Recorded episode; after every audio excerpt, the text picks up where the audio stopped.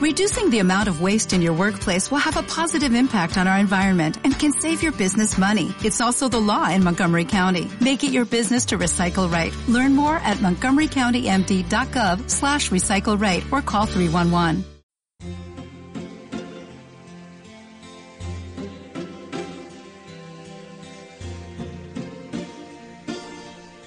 El Grillo Carlos Salazar Herrera El indio José había conseguido un lugar solitario en el ancho playón de la bahía, y entre los jícaros y los tamarindos armó su rancho. En las grandes crecientes de marzo, el oleaje llegaba en peñones hasta los cimientos, y todo el rancho se estremecía. Tampoco voy a dormir esta noche. Ese grillo me está volviendo loco. Durante la bajamar Allá muy lejos desembarcaban las olas a empujoncitos y se tostaba el rancho inmóvil. El indio José bajó del tabanco, encendió la linterna y se puso a buscar el grillo para aplastarlo. ¡Yo! ¡Es aquí, junto a la troja! Pero ya no sonaba junto a la troja. Este rancho es una desgracia, dijo, y dio un puñetazo en el tabique que hizo crujir la armazón. El grillo guardó silencio y el hombre se fue a acostar. Unos segundos después volvió el chillido, agudo, obstinado, intermitente. El indio José padecía de insomnio. A ratos caminaba y caminaba tras el sueño. A ratos se tendía en el tabanco y apretaba con rabia los párpados. Ya le echaba las culpas al grillo, ya le echaba las culpas al rancho.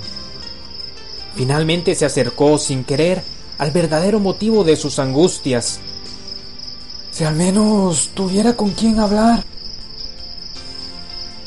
Decidió hacer un esfuerzo para no oír, para volverse sordo y se dio a pensar en sus tristezas. Fue durante aquella última luna cuando se quedó solo. Su mujer, a quien quería más que mucho, estaba con los dolores del parto y entre quejidos y lágrimas, al fin se había quedado tranquila bajo una cruz, a la sombra de los cocoteros. El indio José vivía desde entonces la espantosa soledad de su rancho, amargado por los recuerdos y desvelado por las amarguras. Pero en aquel momento lo grave, lo importante, lo inadmisible, era que un grillo se había apoderado de su vivienda este rancho no me quiere. De nuevo encendió la linterna. Creyó escucharlo entre la armadura del techo. Subió y lo registró todo, colgando de las cerchas, igual que un mono. Nada. Quizás está por fuera. Se arrolló un paño al pescuezo y dio varias vueltas fuera del rancho. Nada. Entró y le vinieron muchas ganas de ponerse a llorar.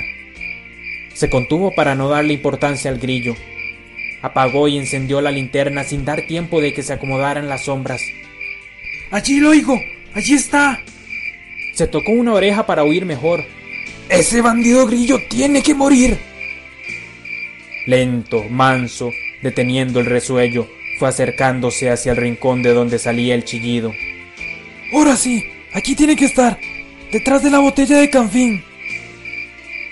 Quitó la botella, escudriñó con mil ojos, removió el polvo, arañó con los dedos la tierra.